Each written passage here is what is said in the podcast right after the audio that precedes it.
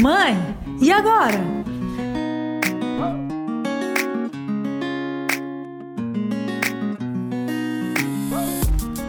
Olá, mamães! Sejam bem-vindas ao podcast do blog Mãe e Agora.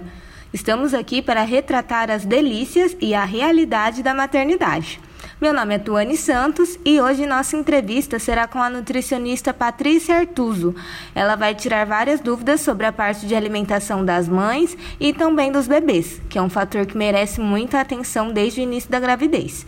A Patrícia se formou em nutrição em 2016 na UNAERP e ela realiza várias atividades, entre elas a atuação em palestras, oficinas e cursos para gestantes.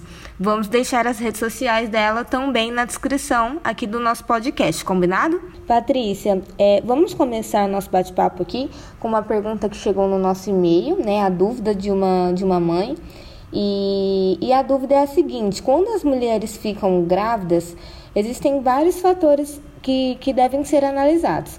A alimentação deve ter uma atenção especial, porque assim, a primeira coisa que as pessoas que estão por perto, é, às vezes não fazem por mal, né? Mas a primeira coisa é palpitar em tudo, e principalmente no que essas mães têm que comer, né? E então existe algum tipo de dieta específica para as futuras mamães? O ideal é que quando a mãe ela pense em engravidar, ela pense é, no seu estado nutricional, né? Como ela está fisicamente, emocionalmente, né? Se ela se alimenta bem. Então, o ideal é fazer isso antes. Ah, mas eu não pensei antes, eu não pensava nisso. E agora, né? Existe uma dieta específica para mamãe em relação ao estado nutricional? Bom, então nós vamos pensar que cada caso é um caso, né? Cada indivíduo é único. Não existe uma dieta pronta para o indivíduo, para todos, né? É, então a gente precisa avaliar isso. O que, que é importante para todo indivíduo? É que ele se alimente da maneira mais natural possível, com, é, como a gente fala, com comida de verdade, né? Então, é, evitar industrializados, é, na gestação, não é, usar, utilizar bebidas alcoólicas, né? Cigarro, é, ou drogas, medicamentos só com a indicação do médico e que essa comida seja o mais natural possível. Então, legumes, frutas, cereais, é, iogurtes, leite, né? O pãozinho, né? Então, assim, dentro de uma dieta equilibrada, de uma alimentação onde vai atingir o aporte energético da gestante e os nutrientes de, é, de maneira tanto os macros como os micronutrientes. Nossa, que legal! Então é possível é, que fique somente nessa alimentação que você falou, saudável, evitando uma alimentação mais industrializada e tudo mais, ou as mães também podem tomar mais algum tipo, algum tipo de suplemento? Normalmente, o médico ele acaba orientando a gestante em relação a essa suplementação, porque a necessidade dela é aumentada, tanto a necessidade energética como essa necessidade em relação a micronutrientes. Então, só pra, pela alimentação, normalmente o médico ele fica um pouco, né? Será que ela vai é, realizar é, a alimentação da forma que precisa?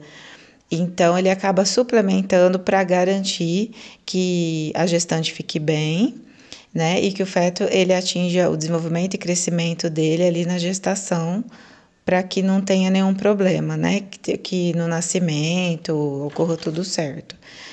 Então, é, não, não tem segredo, não tem nenhuma fórmula mágica e nenhuma preparação que seja extraordinária.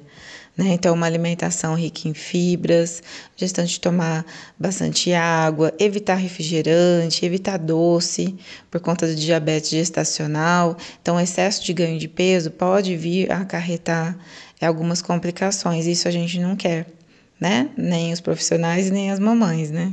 Exatamente, todo mundo quer uma mãe e um bebê saudável, né? Tem que ser os dois. e, e agora, Patrícia, referente à parte de introdução alimentar, né? Existem muitas dúvidas também acerca desse assunto. né, da introdução. Como que faz isso, né? Então, com que idade deve se começar essa introdução alimentar? Porque as pessoas tão bem dão muito palpite sobre isso. É, as próprias mães têm mania de falar uma para outra, né? Ah, mas eu comecei a dar isso nessa idade. Ah, eu dei e não deu nada. Ah, mas eu fiquei com dó dele ficar só com leite. É, qual é o momento certo para dar início para essa introdução? É preconizado que ela deve ser iniciada aos seis meses né? Então a mamãe ela vai amamentar exclusivamente no peito até os seis meses de idade, onde não é necessário nem a introdução de águas, chás ou outros líquidos. Bom, então eu consegui amamentar até o sexto mês e vou começar a introdução alimentar. É, aí as, algumas mamães às vezes ficam com dó e vão tentando introduzir antes alguma coisa. Ah, porque ele tá vendo. Ele tem vontade. Não, ele não tem vontade daquilo que ele não conhece, mas ele observa, porque a criança ela tá aprendendo com todos os sentidos dela. Então ela vai observar. Ela observa o, que os pais estão fazendo e o movimento deles, o que eles estão comendo, os cheiros, mas ele não entende aquele gosto ainda. Então, as mamães sempre precisam pensar que é nesse período que se começa a construção do hábito alimentar. Então, tudo aquilo que ela faz, ela passa para o filho dela em, em, todos os sentidos. A criança, ela observa, ela aprende o tempo todo, né? Aí a mãe começa, ah, mas eu acho que eu posso dar isso, né, tal, de forma inocente. Então, é perigoso, então precisa tomar cuidado.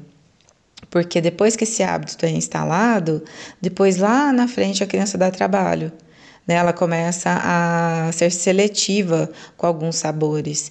E aí a mãe fica doida, porque a criança não come, mas quem ensinou foram os cuidadores, os pais, os avós ou a pessoa que fica ali responsável pelo cuidado com a criança. Nossa, é excelente que você que você citou isso, né?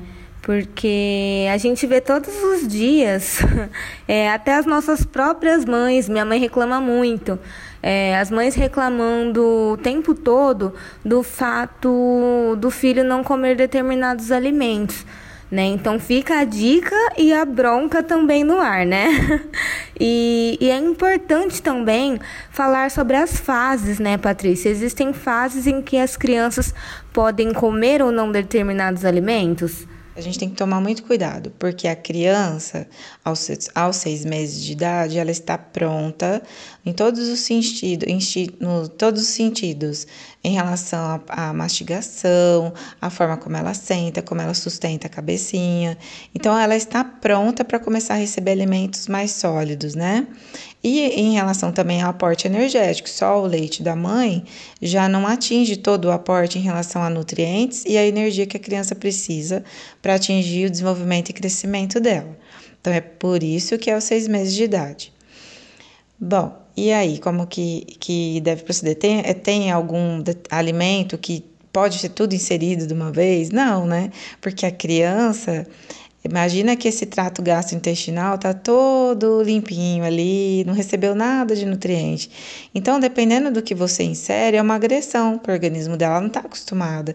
Então, ela vai ali é, aos poucos sendo introduzidos. Então, por exemplo, é, em relação às proteínas, né, que são alimentos de mais difícil digestão, em relação ao ovo. Né, é, primeiro é, começar dando a gema e depois a clara é, porque é onde se concentra mais proteína, então só no oitavo mês que, que a gente vai dar. Açúcar só após os dois anos de idade. Mel não pode dar, porque tem é, um, um, um sério risco da criança ter problema em relação a uma bactéria, que é a do botulismo. É, então é, é, necessário ser respeitado porque a criança ela pode ser mais sensível a determinadas substâncias. Então ela pode desenvolver uma alergia ou uma intolerância alimentar. Então é, é necessário, assim que eu exponho a criança a um alimento, eu observo a reação do corpo dela Porque é mais fácil identificar se eu comecei devagarzinho e observando se a criança teve cólica, se ela teve diarreia, se ela teve alguma protuberância na pele.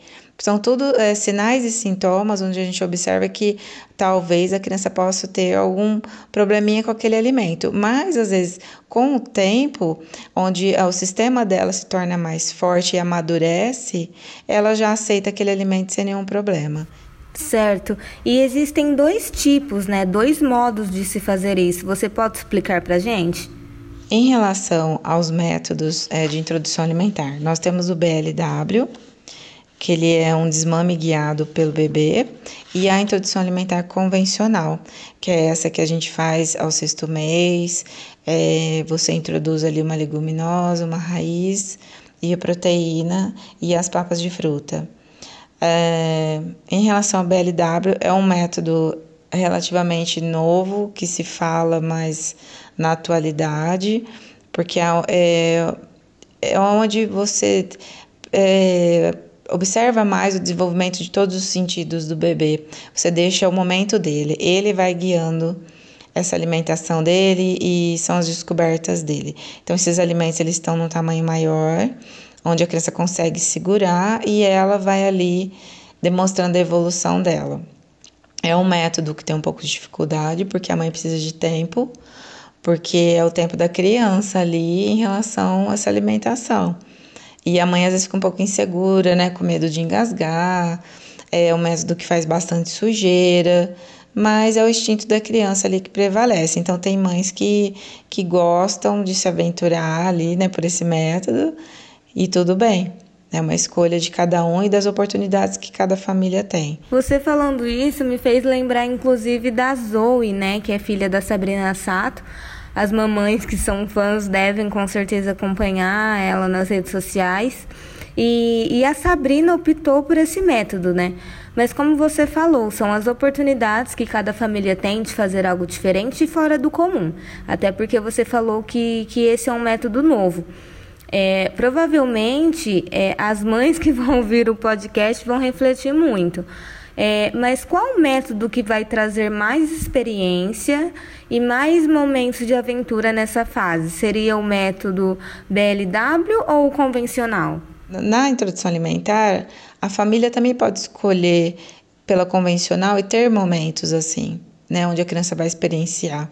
Não existe uma regra existe o que o está funcionando para a família, né? A regra é oferecer todas as refeições que a criança precisa ali para atingir o aporte energético. O método convencional, ele é um pouco mais tranquilo, porque é colocado ali no, no pratinho, tem a colherzinha específica para conseguir colocar na boca do bebê, tem o horário ali também, né, o BLW também. E então a mãe já começa com uma papinha amassada, não liquidificada, sempre amassada com garfo bem cozido, onde a criança começa a fazer os movimentos da língua de deglutição, que são importantes para o desenvolvimento também, e onde vai ter as proteínas, o pedacinho, vai ter o carboidrato, a gordura, a frutinha também raspada de preferência, não o suco, né, de preferência fruta. Então, assim, são esses os métodos e a criança ela vai evoluindo nas consistências de papinha, é, de forma que no, no, início ela é amassada com garfo, é, ela vai evoluindo para pequenos pedaços, onde chega a 12 meses de idade, a criança está consumindo a mesma alimentação da família e consegue ali é, comer com mais facilidade. Né? Isso é importante para dar autonomia para a criança também e o desenvolvimento dela. Tudo isso vai acarretar um melhor desenvolvimento, tanto de fala como desenvolvimento orofacial mesmo, né? Que no caso uma fono ou uma dentista poderia até falar melhor. E então são esses os métodos em relação à introdução alimentar. Nossa, Patrícia, muito legal tudo que você falou. É, algumas mamães, inclusive, acham que isso é bobeira, né? Mas você nos mostrou o contrário com todas essas dicas, né? E com todos esses esclarecimentos. Infelizmente, nosso bate-papo se encerra por aqui. E não se esqueçam de nos seguir nas redes sociais, porque tem muito conteúdo para vocês. É, o nosso Facebook é é mãeagora.blogs no plural. E o nosso Instagram é o arroba e agora mãe número 1. Um. E também não se esqueça de, de se inscrever no nosso canal do YouTube. Tá? Beijos e até a próxima. Mãe, e agora?